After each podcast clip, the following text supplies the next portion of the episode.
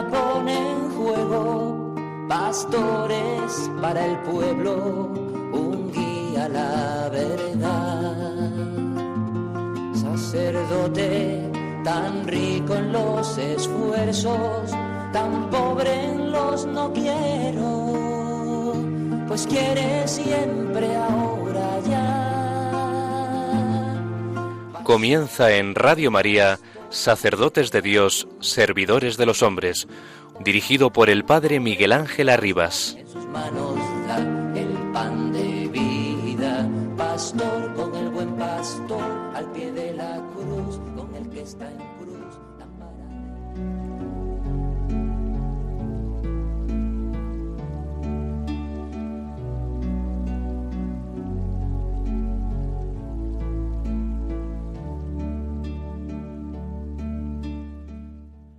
Buenas tardes, hermanos y amigos de Radio María. Les saludo desde México, la ciudad de Guadalajara, en la casa de las hermanitas de los ancianos desamparados, donde estoy terminando el impartir los ejercicios espirituales anuales de un grupo de ellas, 25 de las hermanitas. Es un gozo muy grande poderles acompañar un domingo más.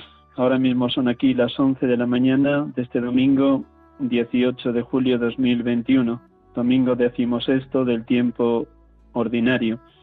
En este programa que habitualmente celebramos allá en directo desde, desde Madrid, pero hoy que tiene que ser con estas circunstancias de estar un servidor en México. Este programa, sacerdotes de Dios, servidores de los hombres.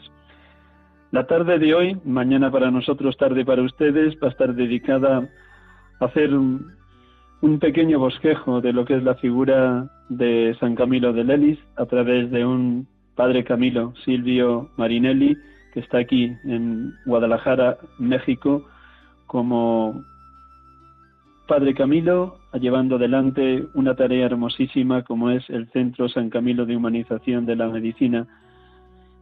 Él es también coordinador de la sección diocesana de la Pastoral de la Salud de esta diócesis inmensa de Guadalajara, México, con más de 500 parroquias y con más de 5 millones de habitantes.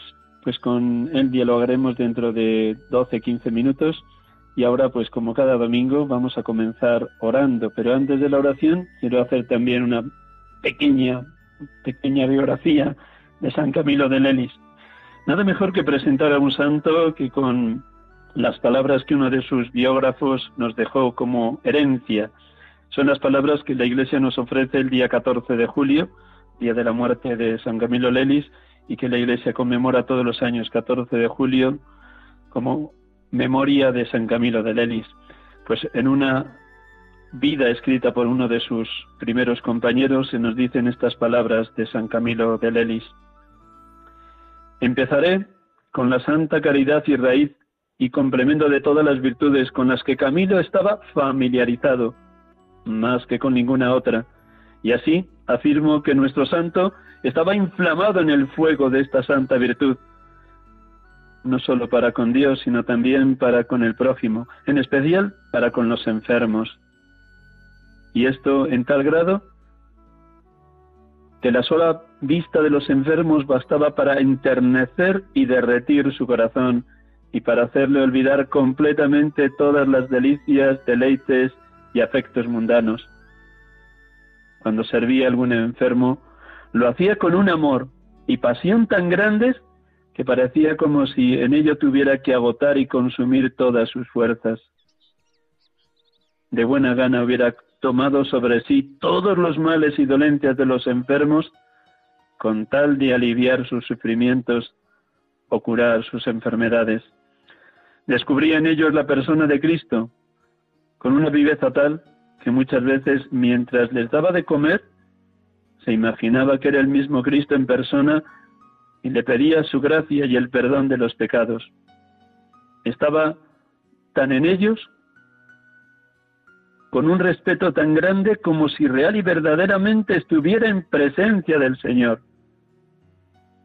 de nada hablaba con tanta frecuencia y con tanto fervor como de la santa caridad y hubiera querido poner, poderla infundir en los corazones de todos los mortales. Pues hermanos, con estas pinceladas comenzamos el programa de hoy, pero quiero dar algún dato más de una biografía inmensa, riquísima, como es la de San Camilo de Lelis. Nació el 25 de mayo de 1550, día de Pentecostés, en un pueblecito de la montaña de los Abruzos, en Italia, en el norte de Italia. Su madre se llamaba Camila, dio a luz de este hijo con 60 años, ya muy anciana. Su padre Juan de Lelis era militar y noble. Después de haber fracasado en los estudios, a raíz de que su madre murió cuando él tenía 13 años y no fue capaz su padre de encauzarle en los estudios, a los 19 quiso seguir la carrera militar de su padre. En Venecia se alista contra los turcos, sufre una ampolla por encima del tobillo, que luego se convierte en llaga. Tuvo que acudir a Roma, al hospital de Santiago de los Incurables, y allí entró primero como enfermo, pero luego poco a poco fue dedicándose él mismo como empleado a los enfermos. Era un empedernido jugador de cartas y de dados. Todo lo que ganaba se lo gastaba en este juego. Le amolestaron porque no era verdaderamente cuidador de los enfermos y le despiden como incorregible de ese ser jugador de cartas y dados. La pasión del juego le motiva para volver a alistarse en las tropas de Venecia para luchar contra los turcos. Allí ofrecían buena paga, una buena paga que luego se gasta en el juego. Era un círculo vicioso del que no salía. Pero tuvo la dicha de conocer a unos padres capuchinos que le contratan como albañil en otro monasterio distinto de este, de los primeros capuchinos, también de franciscanos capuchinos, el guardián, el portero, le habla tiernamente de Dios. En un monasterio llamado San Juan Redondo, aquellas palabras del franciscano capuchino le conmueven de tal manera que a los pocos días siente una necesidad de conversión total y empieza a decir, soy pecador, dame tiempo, Señor, dame tiempo para hacer penitencia, no más mundo, no más mundo. Sucedía esto el 2 de febrero de 1575, cuando él tenía 25 años. Se hace fraile capuchino y era tan, tan, tan humilde que le llegan a nombrar sus propios hermanos de congregación de orden, fray humilde. Pero aquella llaga que tiene por encima del empeine del pie no se cura y tiene que acudir de nuevo a Roma, al hospital de los incurables donde allí había estado. Allí le llaman fray Cristóbal, por lo altísimo que era, gigante, medía unos 77 de altura. Allí en el hospital se dedica de lleno a los enfermos, de tal manera que los dueños del, del hospital le nombran mayordomo, que sería el equivalente a ser gerente hoy. Trabaja noche y día por los enfermos, pero no solo por ellos, sino por su defensa, porque ahora como mayordomo puede dar órdenes a los que trabajaban también como empleados que apenas en aquel momento, en aquel momento de la historia, cuidaban a los enfermos, ni siquiera les cambiaban cuando se hacían sus necesidades encima. El 14 de agosto de 1584, viendo que los empleados del hospital eran prácticamente incambiables, Dios le inspira fundar una compañía de hombres piadosos y bien que voluntariamente y por amor a Dios sirvieran a los enfermos porque son el amor por los enfermos y la amabilidad por ellos lo que se puede mostrar como tanto bien, igual que una madre cuida con amabilidad y con amor a su hijo cuando el hijo está enfermo. Posiblemente él recuerda el cariño, la ternura que su madre con la que convivió 13 años le dedicó. Se pone a estudiar porque entiende que para poder fundar una compañía dedicada a los ministros de los enfermos necesita tener estudios, estudios que luego le capaciten para ser ordenado sacerdote. Es ordenado con 34 años. En ese tiempo de estudio en el colegio de los jesuitas, como era mucho más mayor que el resto de los estudiantes, se reían y se burlaban de él. Un padre jesuita tiene que salir en su defensa indicándoles todo lo que él se dedicaba a los enfermos en el hospital de los enfermos incurables de Roma, y es cuando ellos callan, los jovencitos estudiantes, para que respeten a aquel hombre entre 30 y 34 años en su tiempo de estudio. Dos veces después de ser ordenado sacerdote experimenta la tentación de abandonar esa idea de formar compañeros dedicados a los enfermos, porque apenas nadie le hacía caso. Pero dos veces Cristo crucificado le anima y le dice, no temas, Camilo, no temas, no seas cobarde, prosigue la obra, porque esta obra es mía y no tuya, le dice Jesús. En 1856 es aprobada por fin la regla por parte del Papa, regla con el nombre de ministro de los enfermos, con un privilegio, llevar en, el, en la túnica que llevan una cruz roja, dando a entender que se van a dedicar por entero, por encima de todo, a los más necesitados, a los enfermos incurables, a los que nadie atendía, a los que morían en las calles, a los que morían en tugurios, donde solo Camilo, con una valentía increíble, entraba. En 1590 sucede la peste en Roma y él y ocho de sus compañeros atienden a los enfermos más incurables y menos atendidos por nadie, entrando en lugares inverosímiles, diríamos hoy, donde mueren prácticamente solos. En 1591 es aprobada la compañía como orden religiosa y se da cuenta de que era necesario no solamente tener hospitales de otros, sino hospitales propios de atender a los enfermos. Él muere el 14 de julio de 1614 a los 64 años, 40 de ellos dedicados con total entrega, generosidad a los enfermos. Él es un precursor de la Cruz Roja, puesto que manda hermanos Camilos con las tropas que van a defender Europa de los turcos. Son como una especie de retaguardia que atienden a los caídos en el campo de batalla. Él entiende que para que los enfermos puedan curarse es necesaria una limpieza total, un cambio de sábanas, un aire puro en las salas, un orden, una atención, un cuidado, una dedicación, porque cura más el cariño y la atención a los enfermos que toda la medicina, que en aquel tiempo apenas existían ni médicos ni enfermeros. Organiza escuelas de medicina precisamente para esto, no solo para sus hermanos y padres Camilos, sino para aquellos que se dediquen a esta tarea como vocación y como misión. Es un hombre incansable, noche y día se dedica a estar allá donde le llaman, pero era un contemplativo en la acción porque resonaban en él las palabras del juicio final, de la parábola del juicio final. Lo que hicisteis con uno de estos mis hermanos enfermos, conmigo lo hicisteis. Estuve enfermo y me visitasteis. Ciertamente lo llevaba en el cuerpo, en el alma y en el corazón. Y por eso muere agotado de esa dedicación total y absoluta a los enfermos. Es admirable constatar cómo en los últimos meses de su vida, aunque ya tenía prácticamente extendida la llaga que inicialmente estaba en el empeine del pie, se extiende por toda la pierna y sin embargo, a pesar de los terribles dolores de esa enfermedad, él sigue cuidando a los enfermos. Pues demos gracias a Dios por hombres como San Camilo de Lelis, que han sido y son en la historia de la Iglesia testimonio de la entrega de la caridad, de la generosidad a los últimos, a los enfermos incurables, a los que nadie atendía.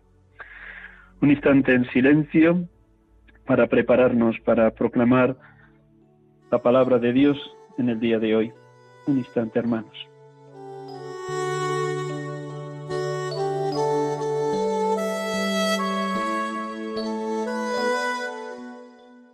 En esta tarde, en este domingo 18 de julio 2021, en este domingo décimo sexto del tiempo ordinario, me ha parecido bueno elegir como lectura la primera lectura del día, el día de hoy, de esta liturgia de este domingo, lectura del libro del profeta Jeremías. Vamos a proclamarla porque habla de los pastores y creo que nada mejor para un programa como este, sacerdotes de Dios, servidores de los hombres. Dice así, del profeta Jeremías, hay de los pastores que dispersan y dejan que se pierdan las ovejas de mi rebaño, oráculo del Señor. Por tanto, esto dice el Señor, Dios de Israel, a los pastores que pastorean a mi pueblo. Vosotros dispersasteis mis ovejas y las dejasteis ir sin preocuparos de ellas. Así que voy a pediros cuenta por la maldad de vuestras acciones, oráculo del Señor. Yo mismo reuniré el resto de mis ovejas y todos los países a donde los expulsé, y las volveré a traer a sus dehesas para que crezcan y se multipliquen. Les pondré pastores que las apacientes, y no temerán ni se espantarán. Ninguna se perderá, oráculo del Señor. Mirad que llegan días, oráculo del Señor, en que daré a David un vástigo legítimo. Reinará como monarca prudente, con justicia y derecho en la tierra. Y en sus días se salvará Judá. Israel habitará seguro. Y le pondrán por este nombre, el Señor nuestra justicia.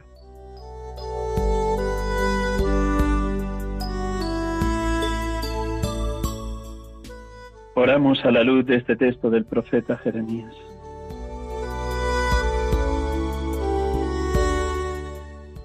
Perdón, Padre, por cuanto te hacemos sufrir los malos pastores, los presbíteros de hoy, que dispersamos a tus ovejas y las abandonamos sin preocuparnos por ellas. Perdón por nuestra negligencia, cobardía, egoísmo y falta de ardor apostólico en el día de hoy. Perdón.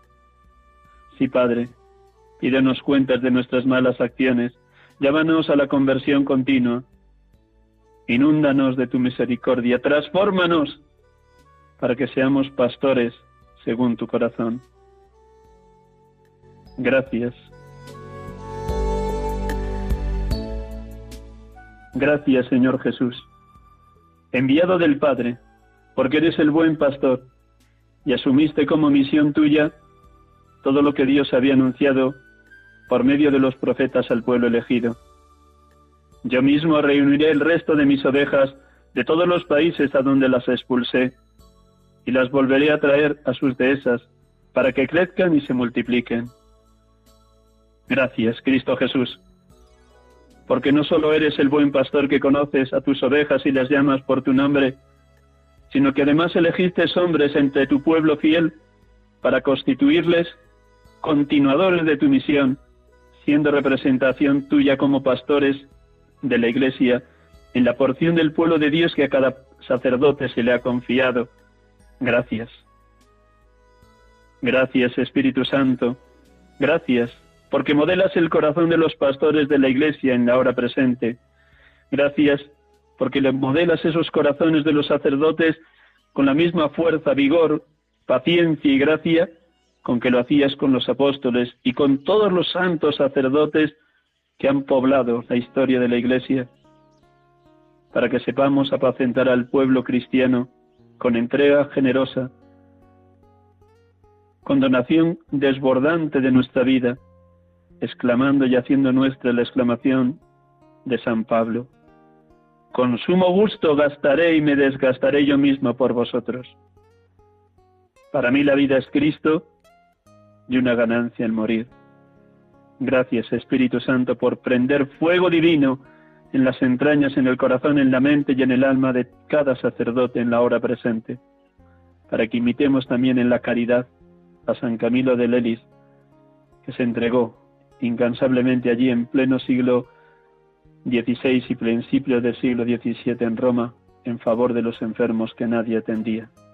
Que también los sacerdotes de la hora presente sepamos volcarnos en cuantas personas nos necesiten. Bendito y alabado seas Espíritu Santo. Bendito y alabado Padre, bendito y alabado, oh Hijo Jesucristo. Bendita y adorada Santa Trinidad, perfectísima comunión de los tres, Padre, Hijo y Espíritu Santo. Adorado Dios Amor, Dios Trino.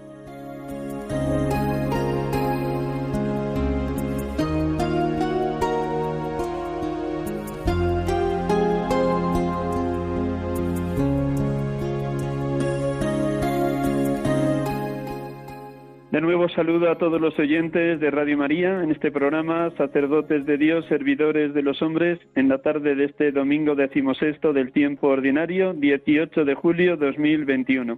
Para ustedes es la tarde del domingo, para un servidor y para el Padre Camilo a quien vamos a entrevistar es la mañana aquí en la ciudad de Guadalajara, México. Saludo al Padre y luego le presento. buenos días, Padre Silvio. Buenos días a todos, a usted, Padre Miguel Ángel, y a todos los oyentes de Radio María.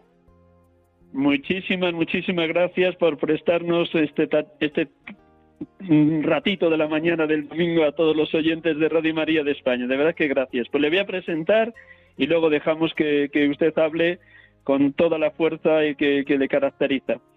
El padre Silvio Marinelli es un padre Camilo, nacido en Italia, en una población de la provincia de Trento, el 5 de noviembre de 1959.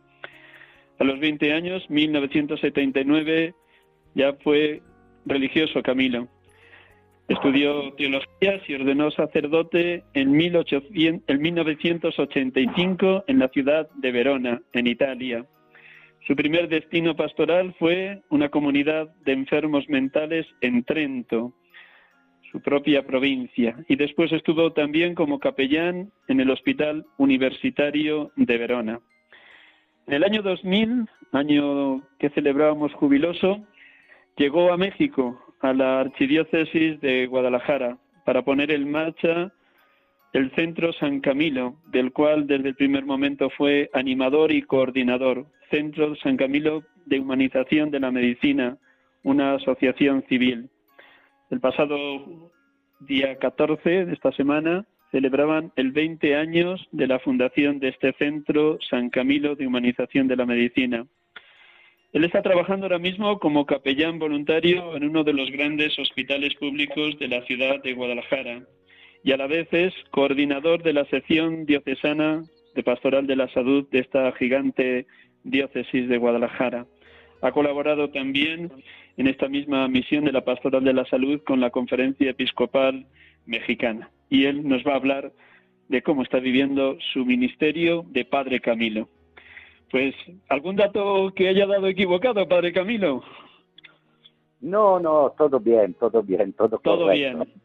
Muy bien, pues nada, eh, Padre Silvio, cuéntenos cómo, qué momento está viviendo usted a nivel humano, a nivel espiritual, en su carisma, en su dedicación acá en México, venido desde Italia hace 20 años, 21 años ya. Sí, bueno, eh, ante todo son ya mm, más de 40 años como vida religiosa y 36 años de, ordenado, es decir, ya estoy en la fase de la, de la conclusión, digamos, de la vida. Espero que el Señor me dé muchos años más, pero eh, digamos que la, estoy eh, también en una etapa espiritual de la vida de quien eh, también mira hacia la conclusión, una conclusión que no es pérdida o qué, pero es también hacer un balance de lo que uno ha realizado y de cómo he vivido en particular en mi consagración al Señor. Es decir, un periodo muy bueno también desde el punto de vista espiritual. Enhorabuena, felicidades. ¿Qué le movió venir a México hace 20 años? ¿Fue enviado por su superior general? ¿Usted pidió venir? ¿Se ofreció? ¿Cómo fue el envío hace 20 años a México?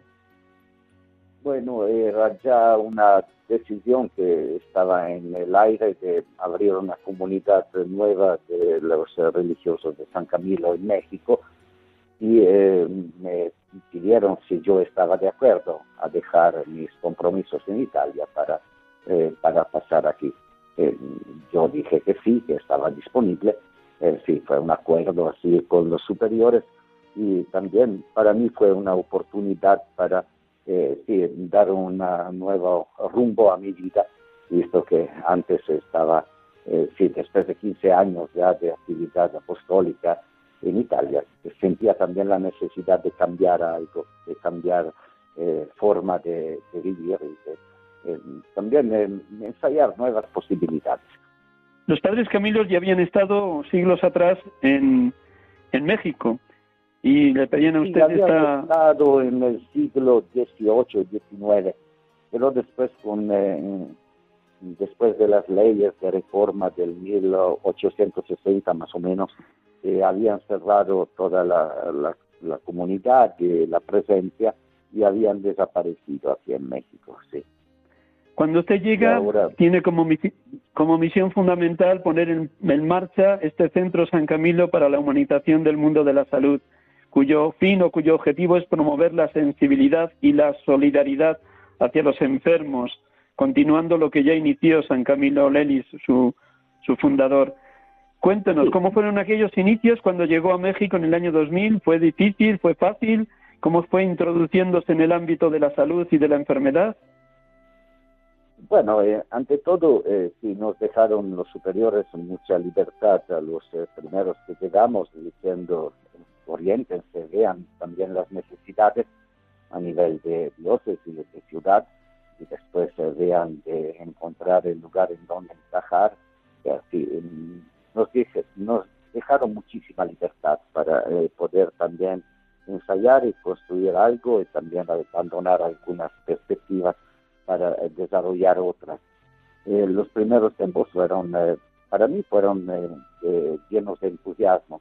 yo llegué que ni siquiera hablaba español y así tuve también que aprenderlo y después empezar a conocer esta realidad nueva con la ayuda también de algunos religiosos, no de la orden, pero de otras congregaciones que ya estaban aquí en la ciudad y que nos facilitaron también eh, comprender mejor la mentalidad y comprender cómo estaba organizada eh, la pastoral, en particular la pastoral de la salud en la arquidiócesis en todo el país. Fueron eh, los primeros años también muy sí, ricos de experiencias, de encuentros, fuimos afinando también, rectificando, llegando a eh, a puntualizar cómo podía ser nuestra presencia. Y esto cuajó en, en la institución de esta asociación civil, que se dedica fundamentalmente a dos cosas. Eh, ante todo, la formación de voluntarios y profesionistas del mundo de la salud y de la asistencia en temas que no son muy desarrollados en los cursos, en las carreras oficiales. Pensemos, por ejemplo, cuidados paliativos en aquel entonces, eran todavía casi desconocidos, o la relación de ayuda, es decir, el arte de acompañar a personas que están sufriendo, el acompañamiento en el duelo, la, la pastoral de la salud, los temas de la bioética, eh, bueno, todos estos temas eh, que no estaban presentes. Y nosotros encontramos eh, muy fácil también poder hacer esta propuesta.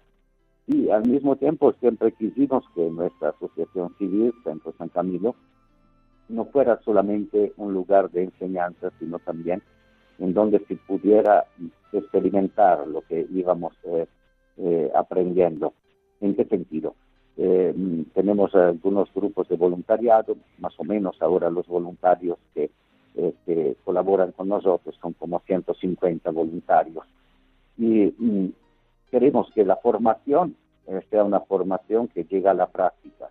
No concebimos una formación para, para un conocimiento ya, sino, es, eh, sino está finalizada una formación para servir mejor a quien sufre. Y al mismo tiempo queremos que las experiencias prácticas de voluntariado después sean integradas en la formación, esta retroalimentación entre formación y acompañamiento. ¿Qué tipo de personas son los que forman este grupo de voluntarios que, a los que actualmente ustedes están formando? ¿Son médicos, enfermeras o son laicos normales, padres de familia? ¿Qué tipo de, cuál serían las personas, el tipo de personas que participan de su centro San Camilo? Bueno, eh, la mayoría digamos que son eh, laicos así que tienen eh, su actividad o profesional o de trabajo así por su cuenta y em, dan algunas horas de la semana eh, para, para, llevar adelante la finalidad. Nosotros hemos siempre insistido en eh, ofrecerles una formación muy profunda a nuestros voluntarios, de manera que se empapen de la filosofía de nuestra vida y de, de la misión que tenemos y también que tengan la capacidad de acompañar a personas y la mayoría son, podríamos decir, mm, voluntarios que ya, mm, sí, por lo menos que no tienen grandes compromisos laborales. Pero hay también un buen número de, profesionistas, más que médicos o enfermeros, más bien psicólogos, eh, trabajadores sociales y otras, otras figuras profesionales.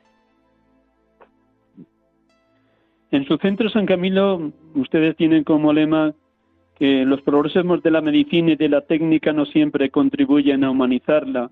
Me imagino que en esa formación que dan a los voluntarios intentan imprimir que, realmente la medicina y la técnica están al servicio de esa humanización de los enfermos y de la medicina en general. ¿Cómo lo hacen ustedes? Sí. Bueno, eh, ante todo, eh, bueno, eh, sí, pensamos que la humanización de los servicios y de las relaciones en el mundo del sufrimiento le falta mucho para ser dignas de la persona humana. Y en particular una consideración integral del ser humano tomando en cuenta no solamente sus necesidades eh, físico-corpóreas, sino también sus necesidades psicológicas, emocionales y también, y esto tal vez es una novedad aquí, eh, está la dimensión espiritual, eh, el mundo de los valores, de las creencias, de los principios éticos que toda persona tiene, pero que no siempre se toman en cuenta en el acompañamiento. Otro tema es el, el el dar sentido al sufrimiento.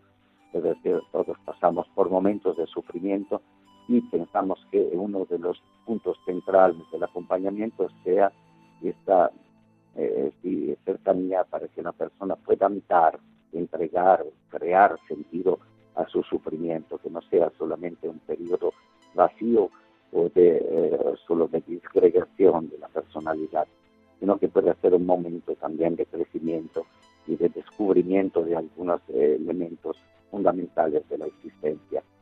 Otro tema es este de la, de la humanización, eh, volvernos más humanos, no siempre la técnica o también la organización misma de, los, eh, de las estructuras para la salud pone en primer lugar a la persona que sufre. Y hay, hay situaciones en donde sí se puede hacer mucho también con pocos recursos pero con esta atención a la presencia, eh, a las personas, que, ponerlas en primer lugar en el centro, como nos repite una y otra vez Santa Misa, de, de ponerlo en el centro de nuestra atención y también de nuestro corazón. Todo eso que usted enseña en el Centro San Camilo, Asociación Civil, lo pone en práctica como capellán voluntario en uno de los grandes hospitales públicos de la ciudad de Guadalajara. Cuéntenos cómo es su presencia, también teniendo en cuenta un pequeño un pequeño dato y es que a, diferencia de lo que sucede en España donde los capellanes en la mayor parte de los hospitales están con sueldo como si fueran un trabajador más de, del hospital, ustedes van totalmente voluntarios. ¿Cómo vive su tarea de capellán voluntario en este gran hospital? Bueno, eh, em, empezamos ya el primer año que llegamos aquí, en particular mi hermano, a ir a, visitar a los enfermos todos los días en dos eh, hospitales públicos. Mm, aquí, como usted decía, eh, no hay la figura del capellán hospitalario. Eh, no está contemplado, no hay ni siquiera una capilla en los hospitales. Es decir, todo el trabajo que se puede desarrollar a nivel de pastoral hospitalaria es un trabajo voluntario. Eh, por un lado, eh, nosotros hemos empezado a la visita cotidiana en estos dos hospitales. Y eh, por otro lado, a través de la, de la Comisión de Pastoral de la Salud hemos empezado a alentar todas las formas de mm, también de presencia en los demás hospitales. ¿En qué sentido? Bueno, por lo menos que haya todos los días ministros de la comunión que pasan, que visitan a los enfermos eh, que no solo ofrecen la comunión, sino también que se hacen disponibles para eh, una entrevista, para un acompañamiento de tipo espiritual. Mm, en, los primeros tiempos eh, pues nos veían como, como personas así extrañas a la vida del hospital. Después de muchos años, ahora la mayoría del personal también nos ve como una presencia normal el hecho que no seamos parte de la, de la organización del hospital, que sea un trabajo meramente voluntario, por un lado nos impide así, participar también en la organización, sentirnos parte de todo el conjunto de la orquestación de, las, de los cuidados que se les ofrecen a los enfermos. Por otro lado, nos permite mayor libertad y también ser percibidos como voluntarios, es decir, personas que ofrecen un servicio gratuito sin ningún interés. Y esto tal vez nos ayuda también a ser más aceptados desde el punto de vista eh, de nuestra presencia. Aquí en México, en particular en nuestra ciudad, eh, hay todavía una vivencia bastante intensa de la fe de la, eh, de la práctica religiosa. Es decir, que en nuestras visitas también eh, encontramos mucho trabajo desde el punto de vista pastoral. Hay muchos que piden sacramentos, hay muchas personas que eh, se acercan con mucha confianza al, sacerdote. Y, mm, nuestra presencia, digamos que para la mayoría de la gente es vista como una presencia muy importante y significativa. Ese sentido voluntario y de pura gratuidad les asemeja mucho más a ustedes a su fundadora, San Camilo de Lelis, que también allá en los hospitales de Roma lo hacía todo en completa y total gratuidad, incluso yendo a los más desfavorecidos, a los incurables. Le quería preguntar ahora, bueno, ¿cuál es su nos, eh, nos, ha favorecido, sí. Y también eh, ha sido una apuesta para nosotros de continuar de esta forma y confiando también en la providencia, que en realidad en estos 21 años nunca nos ha faltado. Pues enhorabuena y, bendito Dios que les ha siempre han tenido ayuda tanto económica como de aliento por parte de, tantos cristianos buenos de esta ciudad de Guadalajara en México. Iba a preguntar ahora cuál es su misión como coordinador de la sección diocesana de Pastoral de la Salud y hasta dónde puede llegar, porque una ciudad que debe tener o una diócesis, una archidiócesis que debe tener como 500 parroquias, ¿hasta dónde puede llegar usted? Bueno, eh, como todos los servicios de, de, animación pastoral eh, de la diócesis, eh, sí, somos todos voluntarios, también hay, no hay nadie que lo hace como trabajo fijo, como sacerdote, por ejemplo, ni laico. Es decir, esto vale para la pastoral social, la pastoral familiar, la pastoral del trabajo. todos los encargados de las diferentes pastorales actuamos como voluntarios, es decir, tenemos otras actividades y, esto crea algunas, crea indudablemente también que uno no puede dedicarse de plano a esta, tarea de animación. Pero se hace lo que se puede. En particular, como, em, coordinador, una de las primeras inquietudes fue conformar un grupito de una, eh, un equipo diocesano de pastoral de la salud somos como 20 personas que se han ido renovando en los últimos años. Eh, no somos muchos, pero bueno, ¿qué queremos hacer? Ante todo, estar disponibles para ir en las parroquias. Eh, nos hemos capacitado también para ir en las parroquias y favorecer eh, que surjan grupos parroquiales de pastoral de la salud. Y la segunda gran actividad es salir a las parroquias que nos piden o a los decanatos en donde se hacen también reuniones de diferentes parroquias eh, para formar, para capacitar a personas que después eh, animen su vida y la pastoral de la salud en sus respectivas comunidades. Es un trabajo eh, difícil, también complicado porque es una diócesis muy grande, no es fácil llegar en muchos lugares. tenemos una ventaja que la ciudad, la gran parte de la diócesis es eh, urbana, eh, es decir, no hay lugares muy lejanos de la ciudad.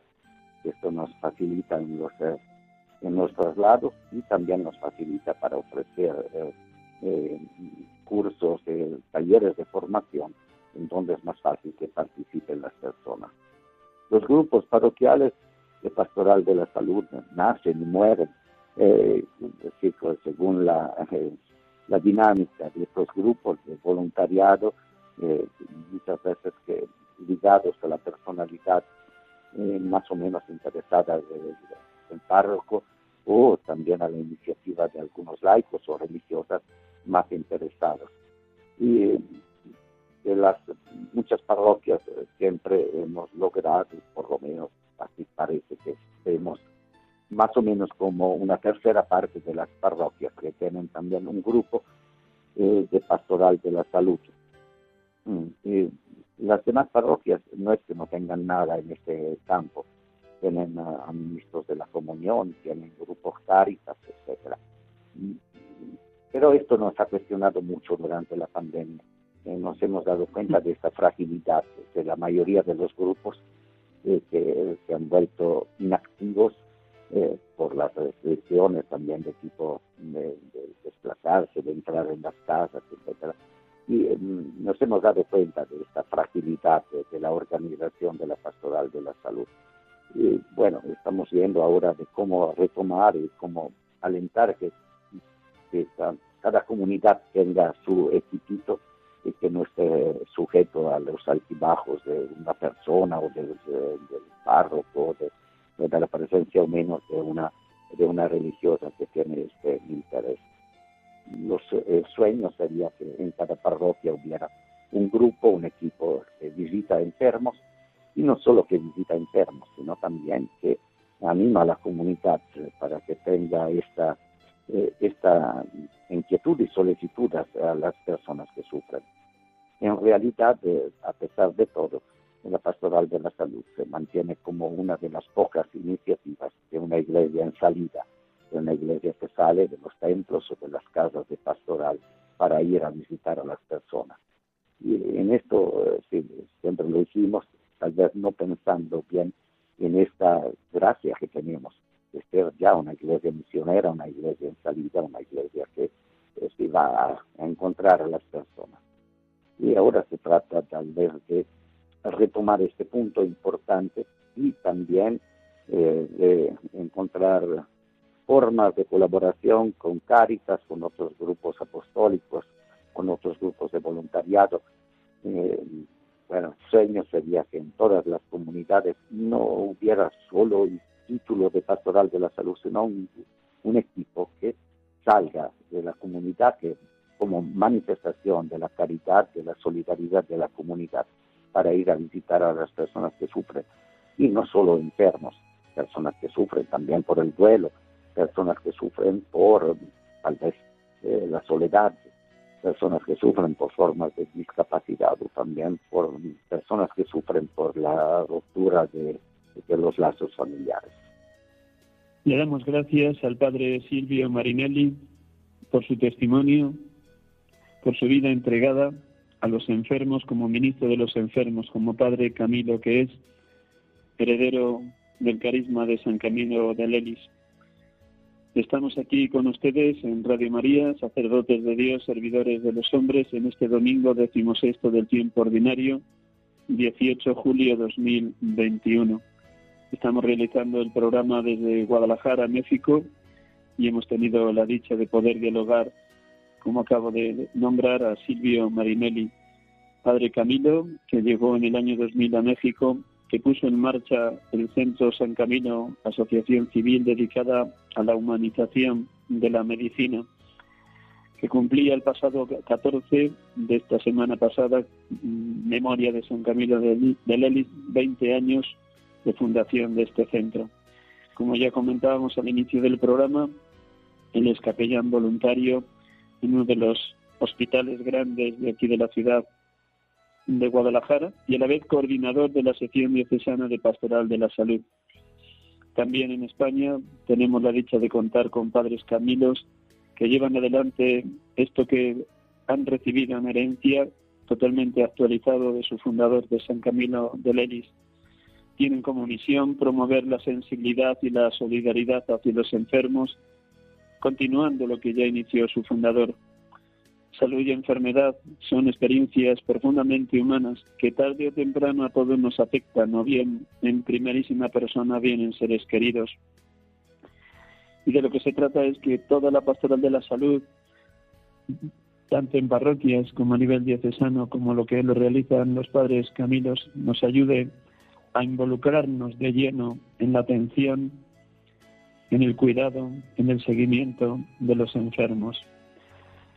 Cuánto desearíamos que los profesionales de la medicina también tuvieran cada vez más un grado altísimo de humanismo, de trato delicado, generoso, atento a cada enfermo y a sus familiares, en especial cuando piden explicaciones de la situación de la enfermedad o del desarrollo de la posible enfermedad o las consecuencias posteriores a una intervención quirúrgica. Damos gracias a Dios porque el testimonio del Padre Silvio ha animado a, cientos de voluntarios aquí en Guadalajara, México, a formarse, a tener un conocimiento muy exacto de lo que significa unir inseparablemente la salud física y la salud espiritual, porque la persona es salvada íntegramente. Si vamos recorriendo las distintas escenas del Evangelio donde Jesús cura a algún enfermo, tenemos todos muy claro que lo primero era mirar lo que había en su alma. Tus pecados están perdonados. Porque la verdadera sanación, la verdadera curación sucede, acontece cuando la persona se ve liberada de la mayor cadena, de la mayor enfermedad que es el egoísmo, la soberbia, el mal en sus múltiples dimensiones y facetas. Damos gracias a Dios porque a través de los padres Camilos, ministros de los enfermos, se quiere sensibilizar a que la medicina y la técnica que cada día avanzan más contribuyan a humanizar esa medicina, que los grandes hospitales o las clínicas, tanto públicas como privadas, no sean solo una especie de garaje donde se arreglan cuerpos, sino donde se tiene atención a la persona en toda su integridad. La sociedad también necesita sensibilizarse con una situación de mayor humanidad y de mayor humanización de la salud. Creo que es un grito común y por fortuna creo también, sinceramente, que cada vez hay más médicos, enfermeros, enfermeras, personal sanitario con este deseo de que la sanidad sea mucho más humanizada. Damos gracias a Dios porque este centro San Camilo está contribuyendo desde unos valores cristianos a la mística del servicio al enfermo, a la promoción de la cultura de la vida y de la salud. Y por eso, como nos ha faltado preguntarle, porque se nos iba el tiempo, cuatro eran los sectores que estaba trabajando el padre Silvio con los 150 voluntarios que cuenta en su centro San Camilo por un lado, el área formativa del que ya nos hablaba, estar lo más formados posible en lo que es la persona humana, en lo que es el acompañamiento, lo que es el saber socorrer, atender, escuchar, animar, consolar a los enfermos o a las familias, o posteriormente, si ha fallecido, en lo que significa llevar un duelo desde una mirada de fe y desde una mirada esperanzadora. El segundo sector es un sector asistencial y de promoción de la salud, los voluntarios no solamente se forman, sino que ellos también se prestan a ir a hospitales o centros de salud o ayudan a los grupos de pastoral de la salud de las parroquias. Es un efecto multiplicador. Se forman para formar a otros y para animar a otros. Una tercera área es la motivación y la espiritualidad. A través de ella también el Padre Silvio, como tantos otros padres camilos, intentan que los voluntarios no lo hagan por mero motivo altruístico, sino motivados porque es la fe en Jesucristo y el deseo de imitar a Jesucristo en el servicio a los demás lo que les lleva a prestar esas horas semanales o diarias de atención a los enfermos o a sus familiares. Y para ello es necesario una formación y una redimensión, si se puede decir así, de la espiritualidad de los voluntarios. Solo aquel que esté lleno de la caridad de Cristo sabrá dar gratis lo que recibe gratis. Por eso en ese centro San Camilo se promueve que también los voluntarios tengan momentos de oración, de escucha de la palabra, de celebración de la Eucaristía y de vivir luego también en el día a día esa misma espiritualidad que caracterizó a San Camilo de Lelis, el ser tremendamente contemplativos en la acción, el poder ver en cada enfermo el rostro viviente de Cristo.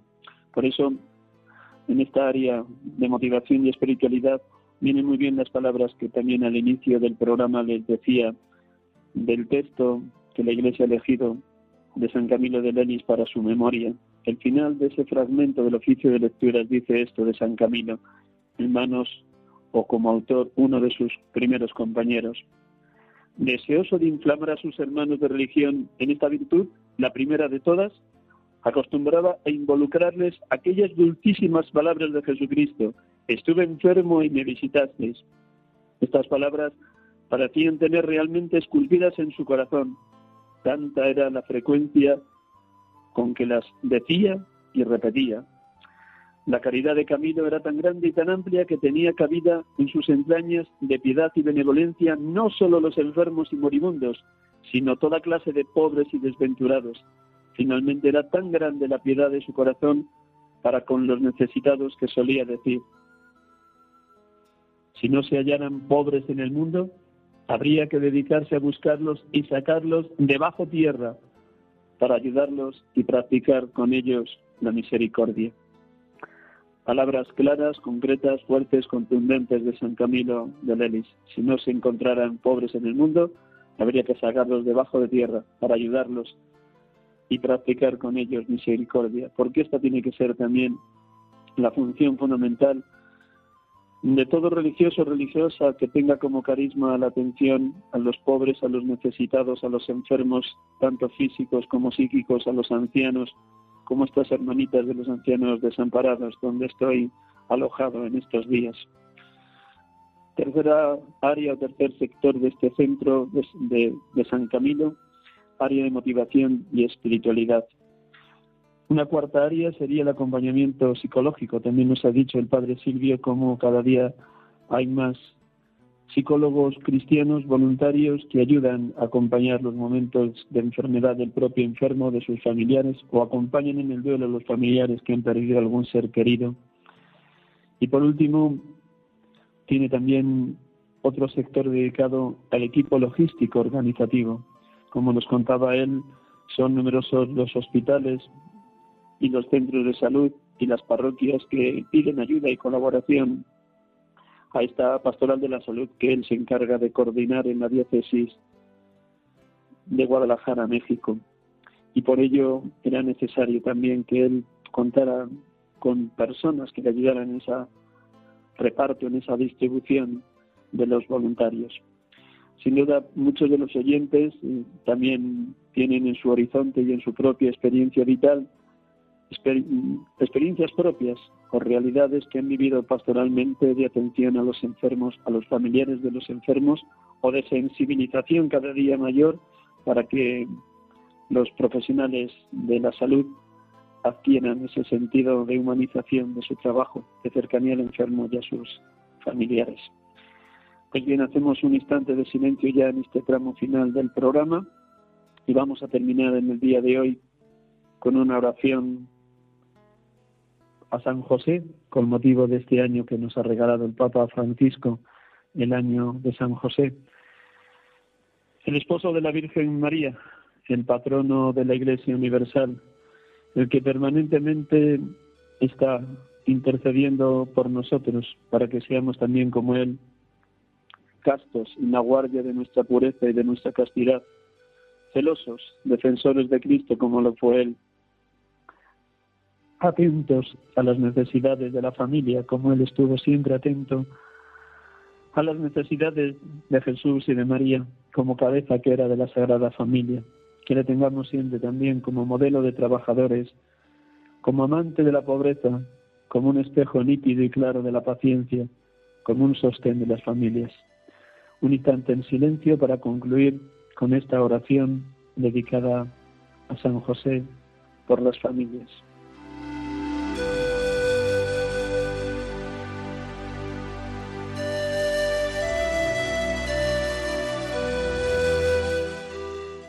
Padre, tú encomendaste a San José lo más valioso que tenías, el niño Jesús y su madre para protegernos de los peligros y de las amenazas de los malvados. Concédenos también a nosotros experimentar su protección y su ayuda.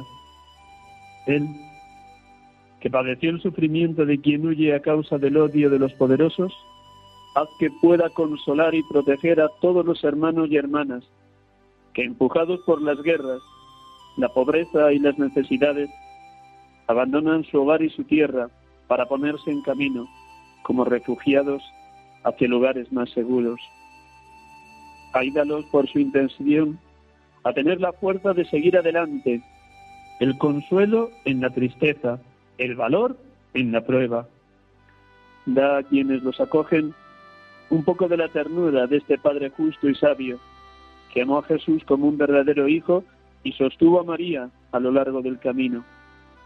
Él, que se ganaba el pan con el trabajo de sus manos, pueda proveer de lo necesario a quienes la vida les ha quitado todo y darles la dignidad y un trabajo y la serenidad de un hogar. Te lo pedimos por Jesucristo tu Hijo, que San José salvó al huir a Egipto, y por intercesión de la Virgen María, a quien amó como esposo fiel según tu voluntad. Amén.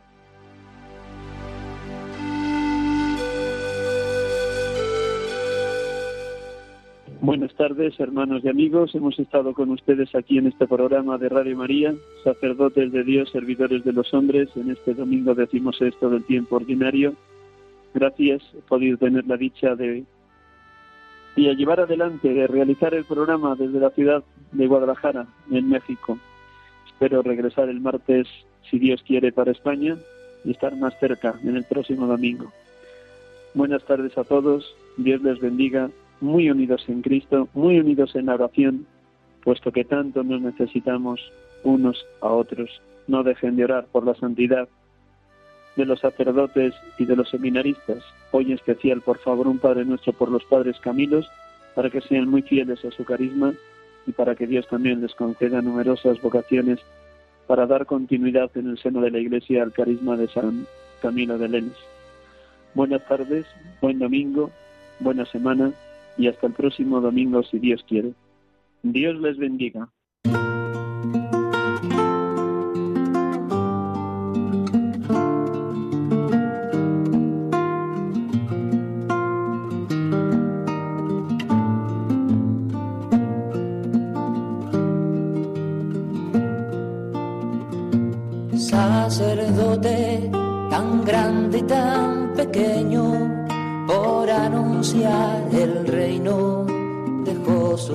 Atrás.